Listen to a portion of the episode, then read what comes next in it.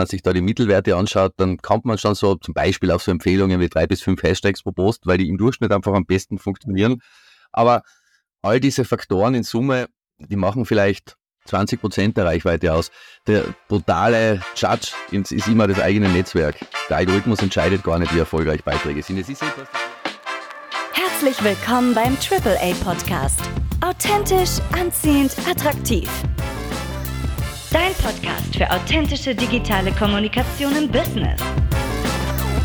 Und hier ist dein Host, Daniel Friesenecker. Tja, und in gewohnter Weise hat der Richie Bettauer gleich mal einen rausgehauen. Wir haben uns unterhalten über sein Steckenpferd B2B-Marketing auf LinkedIn und auch darüber, dass diese Algorithmushörigkeit und all die Regeln, die wir da angeblich zu befolgen haben, damit wir möglichst viel Reichweite zusammenbringen, vielleicht nicht immer die beste Empfehlung ist, äh, aber mehr dazu gleich im Anschluss. Viel Spaß mit dem Interview mit Richie Petter. Und mal wieder glüht die Datenleitung. Hallo Richie, Servus, schön, dass du da bist bei mir. Hallo Daniel, danke für die Einladung. Ähm, wir haben gerade mit Erschrecken festgestellt, dass wir irgendwie beide schon zeitlang äh, im, im Spiel dabei sind ähm, und du vor Jahren, äh, wird dann 2006, 2007 gewesen sein, schon mal bei mir vor dem Mikro gestanden bist, nur die Sendung werden wir wahrscheinlich nicht mehr ausgraben können. Ähm, und da ist viel passiert. Damals bist du nur als Experte für Daten, äh, Internet und all die Dinge, die halt damals so aktuell sind, unterwegs gewesen. Mittlerweile geht es bei dir ganz viel oder hauptsächlich um LinkedIn. Und äh, wer mich so ein bisschen beobachtet und auch so meine Postings immer wieder liest, ich bin ja furchtbar angefressen auf diese ganze Algorithmushörigkeit, die da so passiert. Was, wie gehe es an, dass ich einfach nicht Wochen daher poste, und trotzdem der LinkedIn-Algo einigermaßen freundlich zu mir ist. Ja, die, ich glaube, die, die Freundlichkeit oder Feindlichkeit des Algorithmus ist eh generell überschätzt. Was wir halt ganz stark sehen bei unseren Auswertungen von Beiträgen, es gibt so formale Gestaltungskriterien, bewährte Länge, Anzahl von Hashtags und wenn man sich da die Mittelwerte anschaut, dann kommt man schon so zum Beispiel auf so Empfehlungen wie drei bis fünf Hashtags pro Post, weil die im Durchschnitt einfach am besten mhm. funktionieren. Aber all diese Faktoren in Summe die machen vielleicht 20 Prozent der Reichweite aus. Der brutale Judge ist immer das eigene Netzwerk. Der Algorithmus entscheidet gar nicht, wie erfolgreich Beiträge sind. Es ist etwas, das wir uns ganz gern einreden, ähm, dass man irgendwie sagt, ja, der Algorithmus mag mich nicht. In Wahrheit liegt es daran, dass die eigenen Kontakte und oder Follower die Inhalte nicht unbedingt nicht mögen, aber zumindest weitgehend ignorieren. Mhm. Ignorieren ist ja die schlimmste Form der Kritik auf Social Media. Shit, Shitstorms sind aus dem Mode kommen. Genau, also ihr, ihr erlebt irgendwie im Moment, habe ich so ein bisschen das Gefühl, es ist wie auf Facebook vor zehn Jahren, auf Instagram vor sechs, sieben Jahren. Irgendwie, es gibt halt so diese, diese Regeln, an die wir uns irgendwie halten sollen, äh, wer auch immer die macht, weil wenn man dann fragt, wo hast du das her, dann weiß es ja üblicherweise niemand.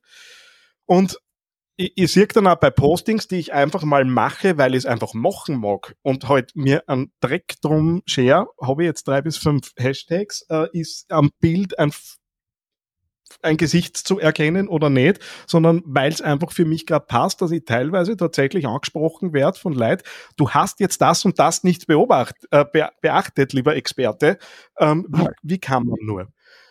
Wie findet man denn da wieder so ein bisschen Normalität zurück? Weil es geht um Social Media, in Social ist irgendwie so sozial drinnen äh, und ähm, irgendwie merke ich, wie ich einfach so ein bisschen die Lust an dem Netzwerk im Moment verliere, weil es einfach so, ja, wirklich diese Hörigkeit gefühlt da ist. Oder siehst du das komplett anders? Nein, ich denke mir immer, man soll die Zwangsneurotiker zwangsneurotisch sein lassen. ähm, das ist, ich finde lustig, dass die die anschreiben. Mir geht es ja genauso. Ich war manchmal Fast-Fire-Postings, wo ich mir denke, ja, macht man halt mal gerade am Wochenende und die sind dann, funktionieren dann super gut. Ähm, und dann gibt man sich Mühe, optimiert irgendwas, denkt sich das genau das Thema, das mein Netzwerk interessiert. Eine gewisse Unschärfe ist immer dabei. Aber ich glaube, es sind zwei, zwei Sachen sozusagen für einen Reality-Check. Das, das eine ist, Leute sind das natürlich gewohnt. Mir ist aufgefallen, es gibt ein paar ähm, ehemals sehr populäre Instagram-Influencer, die wahrscheinlich auch mit fortschreitendem Alter halt jetzt auf LinkedIn wechseln sozusagen und die, die mhm. nehmen da auch ihre Strategien mit, was nicht immer sehr gut funktioniert, manchmal schon. Ich habe amerikanische Influencer gesehen, die, die haben hunderte Likes auf einen LinkedIn-Beitrag, der im Wesentlichen ein Screenshot von einem Tweet ist. Mit, mit ein paar mhm. Wörtern dabei. Also wie gesagt, es entscheidet immer das Publikum, aber die für mich interessantere Frage ist, natürlich, wir haben ja beide einen Marketing-Background und natürlich ist man da gewohnt auf, auf KPIs wie Impressions oder wenn man es avancierter angeht, ähm, Interaktionen oder was ja immer, welche qualitativen Parameter zu schauen. Aber wir sind auf einer B2B-Plattform. Natürlich, fürs Ego ist es immer super, wenn ein Beitrag gut funktioniert, aber viel interessanter, vor allem im, im Kontext mit größeren Unternehmen, ist es, wie kann ich dafür sorgen, dass die passenden Personen meine Beiträge sehen? Und wenn man sehr spezialisierte Produkte verkauft, äh, beispielsweise, was du zum Beispiel machst, eine Beratung für Podcasts für Unternehmen, wenn sich da jemand dafür mhm. interessiert, die ist einigermaßen spezialisiert, da muss man halt die richtigen Personen, so etwas, bei, bei dir wahrscheinlich Marketing, je, je nach Unternehmen. Und dann gibt es aber Leute, die noch viel spezifischere Produkte verkaufen. Zum Beispiel ein Unternehmen, das Ausstattung für Stahlgießereien macht. Diese Teile, mhm. wo der heiße Stahl durchläuft und so weiter. Und das, wenn das in einem bestimmten Teil der Welt passiert, ist das sehr schneller überschaubare Zielgruppe von ähm, paar zuständigen CEOs, Einkäufer, vielleicht am Entscheidungsprozess Beteiligte. Und dann ist die Frage, wie kann ich LinkedIn dafür nutzen? Und was ich ja ganz stark sehe, sind zwei Welten sozusagen, die ganzen Einzelberater und, und Coaches, die die Plattform halt zur, zur Eigenpromotion nutzen, äh, so wie wir, und dann große mhm. Unternehmen. Zu, zu den Zahlen, das ist, das ist auch etwas, ich, ich verkneife mir oft, wenn jemand irgendein Hanebücher in Schwachsinn schreibt auf LinkedIn, taucht immer wieder mal auf, es ist vollkommen egal, um welche Uhrzeit man postet. Ist tatsächlich einer der, der größten Einflussfaktoren. Ähm, wie gesagt, ich, ich habe da insofern das Glück, dass ich bei Just Connecting dabei bin und wir machen mit einer Universität in Holland jährlich große Auswertungen, wo man ein paar tausend Postings mhm. eben sozusagen die statistischen Mittelwerte ausrechnet. LinkedIn ist ja da nicht so wahnsinnig auskunftsfreudig immer. Aber letztendlich glaube ich, ist das, was wir auch viel von unserer Blase, weil wir uns natürlich innerhalb der, der Online-Kommunikation bewegen, was wir da viel mitnehmen, ist dieses, ähm, wie werde ich der größte Influencer auf LinkedIn, wie kriege ich die meisten Follower, das ist für Unternehmen gar nicht so ein relevantes Thema. Und letztendlich ist für mich natürlich auch die viel spannendere Frage, wie erreiche ich die Leute, die bei mir einen LinkedIn-Workshop buchen, als wie erreiche ich möglichst viele Leute. Ich habe im, im, äh, im Jänner bei einem größeren stahlproduzierenden Unternehmen äh, was, was erzählen dürfen auf der Bühne. Und wir haben dort, äh, also es ist ums Vertriebsteam gegangen und Vertriebsteam dort heißt 500 Leute, also jetzt nicht, wow. nicht ganz klar.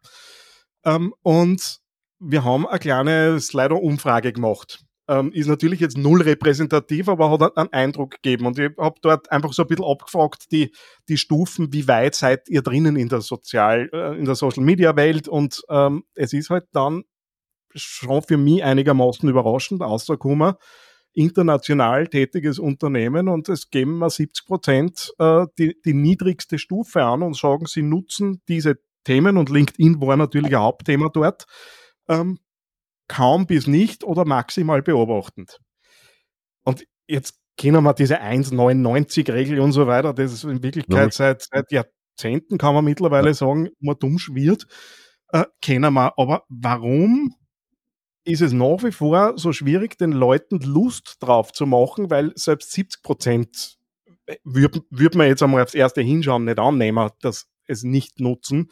Und äh, das heißt ja auf der anderen Seite, dass nur ganz wenige das wirklich zu ihrem Vorteil und für die Sichtbarkeit und für all das, was du jetzt gerade ausgeführt hast, nutzen. Mhm. Was, was, muss da passieren, äh, dass das ein bisschen demokratisiert wird vielleicht?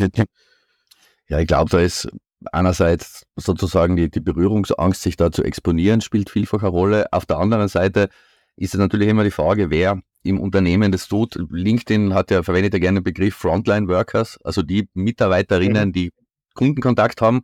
Und ich glaube, gerade im Vertrieb ist es völlig alternativlos. Wir wissen jetzt, in der Pandemie ist sehr viel passiert. Ein noch viel größerer Teil der, der Recherche auch im B2B-Bereich hat sich auf Online-Plattformen verlagert. LinkedIn ist vollkommen alternativlos momentan. Ich bin kein Freund von Monopolen, ähm, aber ist, im Endeffekt spielt es keine Rolle. Wenn LinkedIn von heute auf morgen verschwinden würde, dann könnte ich keine LinkedIn-Workshops mehr verkaufen. Aber digitaler Vertrieb wird sich dann halt auf andere Plattformen verlagern. LinkedIn ist praktisch, weil man so leicht durch diesen Business Craft die, unter, die Personen, Unternehmen findet. Man kann aber auch auf andere Art und Weise recherchieren. Aber das, das grundlegende Prinzip, und das ist auch das, was ich am spannendsten finde. Natürlich als, als Nerd tut man, versucht man gerne immer ein bisschen Algorithmus zu verstehen. Aber was ich eben spannender finde, ist, wie kann ich einen Prozess abbilden, dass tatsächlich ein nennenswerter Teil an Kunden mich im, auf Incoming wahrnimmt und mir als Experten für ein bestimmtes Thema wahrnimmt und ich mich auch als, als Dienstleister oder als Verkäufer interessant mache. Und das ist ein bisschen so, ich, ich bin überrascht, wie schnell es im B2B-Bereich gegangen ist. Marketer sind sich heute relativ einig drüber. Gut, wir verkaufen keine Klingeltöne mehr. Was ist das Klingeltonverkauf? Ken, kennen wir noch. Aber wenn ich irgendwelche Produkte heute an, an 14-Jährige verkaufen werde, dann brauche ich die keine Fernsehwerbung mehr schalten. Das, was zum Beispiel um die Kassen Jamba oder was die früher gemacht haben, wird nicht mehr gehen. Dann, Sparabo, ja. ja, genau, genau. dann, dann, dann muss ich halt, äh, keine Ahnung, TikTok oder YouTube oder, oder was auch immer andere Plattformen nutzen. Und im B2B-Bereich passiert genau dasselbe. Man wird einen großen Teil von Einkaufsentscheidern nicht mehr erreichen oder zumindest nicht in einem sehr wichtigen Weg der Entscheidungskette. Und eine Sache, die mich total befriedigt, äh, was ich echt schön finde, weil das bei Social Media noch nie so war. Ich habe ja in den, in den Schulungen auch mit vielen großen Unternehmen zu tun und es gibt null Korrelation zwischen dem Alter und dem Aktivitätslevel. Ich habe letztens ein Vertriebsteam gehabt, da war der bei weitem aktivste mit über 10.000 Followern, ähm, hat, äh, der war glaube ich 56 äh, jüngere Leute gibt es, die viel machen, aber welche, die nichts tun. Aber ich glaube, weil du gefragt hast, was man da, was man da tun kann, um es mehr zu demokratisieren. Ich sehe halt zwei Haupttreiber. Die intrinsische Motivation und für Vertriebler eher naheliegend, wenn ich sage, ich habe meine Kennzahlen, die ich erfüllen muss. Aber was auch immer mehr kommt, ähm, Top-Down vom Unternehmen. Also wir müssen jetzt LinkedIn mehr nutzen. Klassiker ist auch, das schon mehrmals erlebt, Unternehmen kauft ein paar hundert Sales Navigator Lizenzen, Leute können die Lizenzen beantragen und drei Monate später evaluiert man, kommt irgendwie drauf, äh, drei davon verwenden einmal im Monat Sales Navigator.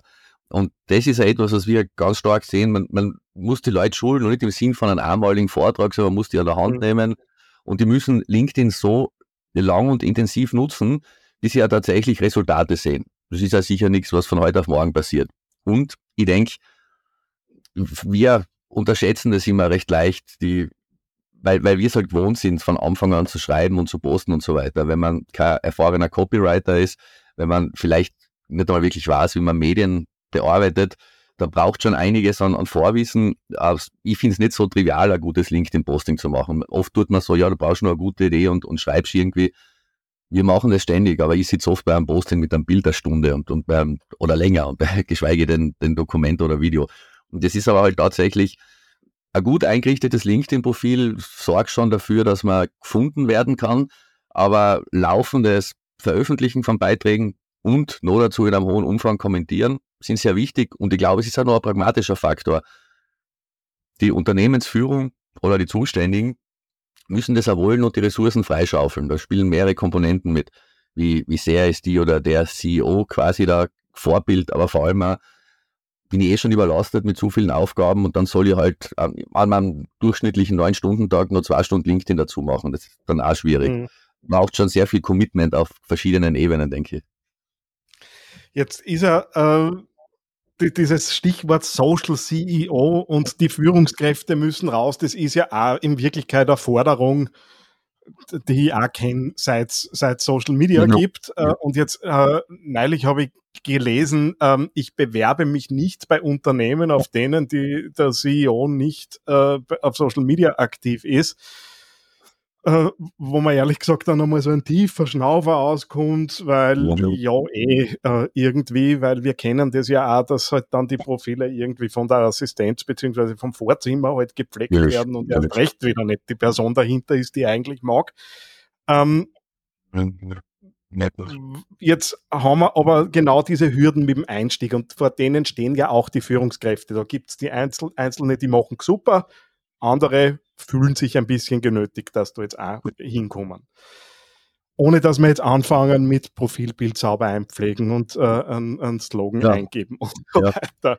Aber was, was sind die Dinge, mit denen ich mich qualifiziert einmal auseinandersetzen muss, die vielleicht jetzt auch gar nicht ins Technische äh, hineingehen, ja. ähm, damit ich einfach eine Grundlage für ordentlichen, einen ordentlichen Auftritt schaffe. Oder was siehst du, was geht da oft gerne mal an und ist halt dann vielleicht nicht so gut? Also ich glaube, die Grundlage für, für alle praktischen Tätigkeiten von der Profilgestaltung über wen, wen füge ich als Kontakt meinem Netzwerk hinzu, wen lieber nicht, bis hin zur Auswahl der Themen, ist die Grundlage, worüber will ich sprechen und welche Personen will ich erreichen. In dem ganzen Personal Branding ist, ist ja ganz zentraler Punkt, dass wir sehr interessiert sein an Expertinnen und Experten. Je, je spezialisierter jemand ist, und da muss man halt schauen, wie groß ist der Markt. Wenn du mhm. hergehst und in Oberösterreich eine Online-Agentur für äh, Flughafenmarketing machst, wirst du ein Problem haben wahrscheinlich, weil es gibt sehr wenige Glaubst? und wenn nur, nur kleine. Ja, ich, ich vermute, ich vermute. wenn du, wenn du dasselbe in Mitteleuropa machst, dann könnte es schon eher funktionieren. Und sie zu wissen quasi, wie groß meine Zielgruppe ist und oft hat man in der Praxis ja das Problem, dass man im Unternehmen oder im Vertrieb eigentlich nicht nur mit einer Zielgruppe zu tun hat. Aber da muss man sich tatsächlich überlegen, worauf spezialisiere ich mich. Das ist eine Sache, die ein bisschen backfeiern kann. Das wird oft wenig diskutiert beim Personal Branding. Ich habe letztens ein für mich recht lustiges Erlebnis gehabt. Ein Kunde, für den ich schon länger arbeite, ähm, hat dann irgendwann gefragt, also ich habe Workshops gemacht und sagt dann so, Marc, kannst du uns wen empfehlen für LinkedIn-Kampagnen? Wir suchen halt noch jemanden. Und ich habe dann gesagt, mhm. ich bin nicht zertifiziert und ich mache das ja. Und die so, was, war ja, gern, aber haben, wir hatten keine Ahnung. Und ich war aber der Meinung, ähm, dass ich relativ viel drüber geredet habe, dass ich mein Zertifikat da deutlich sichtbar im Profil habe und so weiter. Und es war für mich wieder mal, es war echt sehr amüsant, weil es so ein Learning ist, was wir glauben, was wir da tun und was Leute tatsächlich mitkriegen, das matcht oft auch nicht. Und die, die mhm. von mir sehr, sehr geschätzte Natalia Wichowski, die hat vor Jahren mal zu mir gesagt, ähm, Personal Branding hat ganz viel damit zu tun, dass wir alle ständig das Gleiche erzählen in kleinen Variationen. Und ich glaube, das, das braucht einfach lang, bis so ein Bild entsteht. Und eine zweite Sache, die ich auch erst im, im Laufe der Zeit gelernt habe, deswegen kann, ich kriege echt, mir wird körperlich übel, wenn du irgendjemand zehn Leads pro Woche oder diese ganzen Automatisierungsgeschichten. Das funktioniert in der richtigen B2B-Welt ja überhaupt nicht so. In den meisten Fällen, wenn du jetzt was mit Podcasts machst, hast keine Ahnung von einem Unternehmen, ob die überlegen, machen wir einen Podcast oder nicht. Ich habe keine Ahnung, ob ein Unternehmen mehr auf LinkedIn machen will. Jetzt kommt vielleicht der Zeitpunkt, was irgendeinem Grund der, der Geschäftsführer war auf einer Konferenz, egal, oder Hauptquartier sagt, tut's was, macht's einen Podcast, macht's mehr auf LinkedIn. Und genau an dem Punkt sollten die dann an die oder mich denken. Damit das passiert, muss, muss vorher sehr viel Kommunikation ähm, passieren und die andere Sache ist, das verstehen auch viele nicht. Das heißt natürlich nicht, dass, dass du ihnen deine Beratung verkaufen wirst. Das heißt nur, dass die an dem Punkt mit dir in Kontakt kommen und wahrscheinlich ja. im Normalfall mal reden wollen, ein Angebot, anfragen, was auch immer. Und ich mache jetzt seit acht Jahren quasi nur LinkedIn und ich habe ein, zweimal was verkauft auf LinkedIn, wo jemand, was ich geschrieben hat, uns ist ein Keynote-Speaker ausgefallen, hast du kurzfristig Zeit, übermorgen äh, Konditionen mhm. so und so.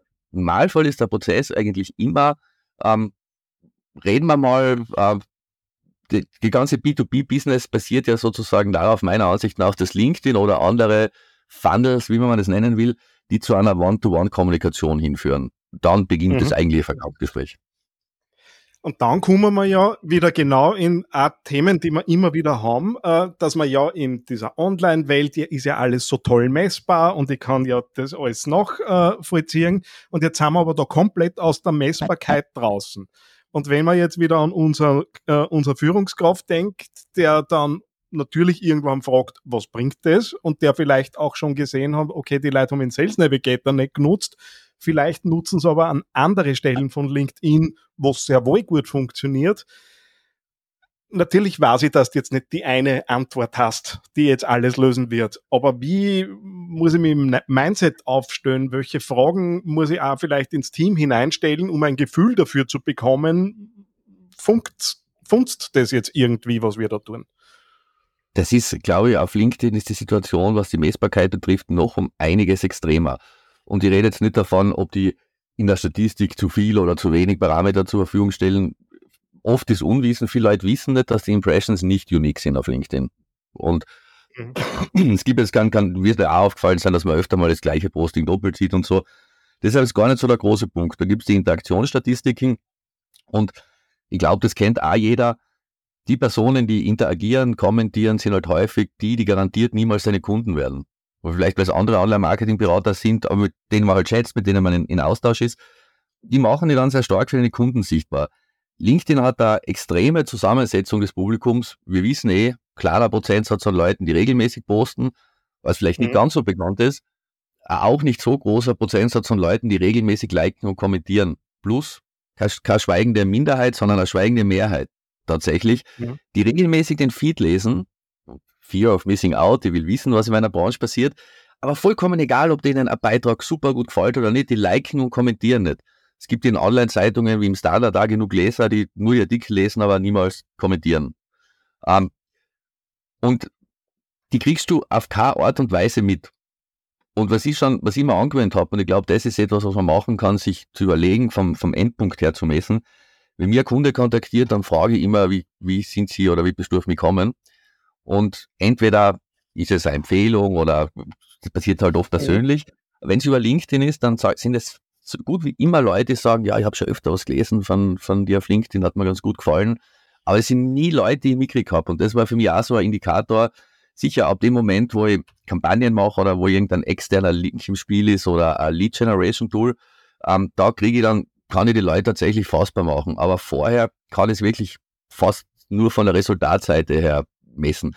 Und wie gesagt, es ist gar nicht so, dass das Impressions oder Interaktionen notwendigerweise mit mehr Business korrelieren. Ich bin vielleicht ganz pragmatisch, wenn man auf die eigenen LinkedIn-Beiträge schaut, sie geben mir so ein paar qualitative Daten her, wo du da anschauen kannst, die häufigsten ähm, Gegenden, Jobtitel, Branchen, aus denen mhm. die Viewer dieses Beitrags kommen. Und da schaue ich mir halt immer ganz gerne die, die Jobtitel an, weil die sind ein, ein, gewisser Indikator. Wenn jetzt, was weiß ich, Vertriebsverantwortlich erreichen will und, und lauter ITler lesen meinen Beitrag, dann passt vielleicht das Matching nicht so ganz. Jetzt, jetzt bist ja du doch in der Welt der Daten daheim. Ähm, ja. Und ähm, Jetzt gibt es ja auch diese Tools, die man da draufsetzen kann. Shield ist wahrscheinlich das, was dann am öftesten kommt.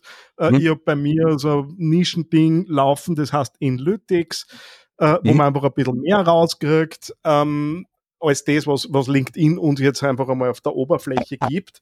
Was würdest du denn sagen? Was, was schaue ich mir denn sinnvollerweise auch in welchen Frequenzen an? Weil es wird keinen Sinn machen, täglich in diesen Statistiken drinnen zu hängen und zu versuchen, ja. in Echtzeit zu optimieren. So geht ja das nicht in der Regel. Ja, ich verwende Shield seit Tag 1 und bin aber so eine, so eine faule Analytics-Sau, dass ich, dass ich ständig hinterherhänge mit den Tags eintragen. Das wäre für mich das Sinnvollste von Shield, dass ich meine, meine Beiträge quasi kategorisieren und clustern kann. Ähm, das ist halt viel händische Arbeit und von der Usability nicht so toll gemacht. Allerdings werde ich jetzt dann demnächst meinen mein Shield-Vertrag doch beenden, weil es meiner Meinung nach eine bessere Alternative gibt. Ich bin ein großer Fan von Authored Up von der, von der mhm. äh, Ivana Todorovic. Die hat jetzt, wird jetzt demnächst dann aus der Beta launchen, äh, in einer, so einem kommerziellen Produkt. Haben jetzt einige 10.000 User bereits. Und die haben ja in einer neuen Version einen Analytics-Style integriert. Und wie gesagt, wenn ich, wenn ich gern Grafiken habe, Follower-Wachstum und so weiter, ist Schild vielleicht die bessere Option. Mich interessiert an der ganzen Analyse eigentlich nur, dass ich mir höchstens einmal im Monat anschaue, welche Beiträge haben am besten funktioniert, welche haben besonders schlecht funktioniert. Einzelfälle sagen eh nicht viel aus, aber dass man da vielleicht ein paar Hypothesen bildet. Und ähm, das, ist, das ist so cool, weil das ist bei, bei, bei AuthorDAP nur so ein kleines Nebending, aber einfach so verdammt gut gemacht. Also das, mhm. ich glaube, man, wie, wie, gesagt, nachdem sehr viele Einflussfaktoren hat, ich war schon Postings gehabt, ein, ein zwei Mal, die dann irgendwie drei Views kriegen, weil da der integrierte Spam-Alert fälschlich anschlagt und theoretisch wäre der Prozess ja dann so, dass jemand von LinkedIn draufschaut, aber das dauert oft relativ lang bei den deutschsprachigen Beiträgen. Kann aber was, und da, die Sachen darf man natürlich auch nicht überbewerten.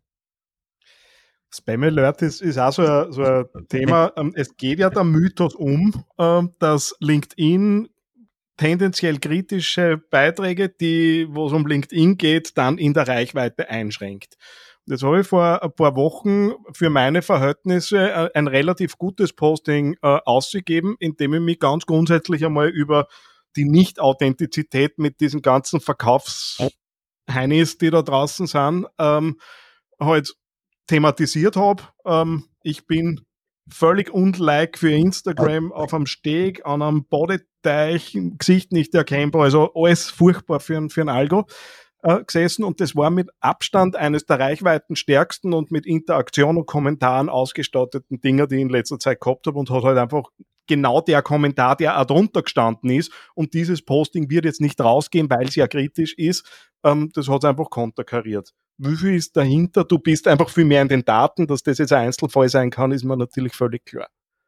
Na, das ist kein Einzelfall. Das ist, ich meine, dass LinkedIn-Beiträge beschränkt, die kritisch gegenüber der Plattform sind, ist absoluter Bullshit.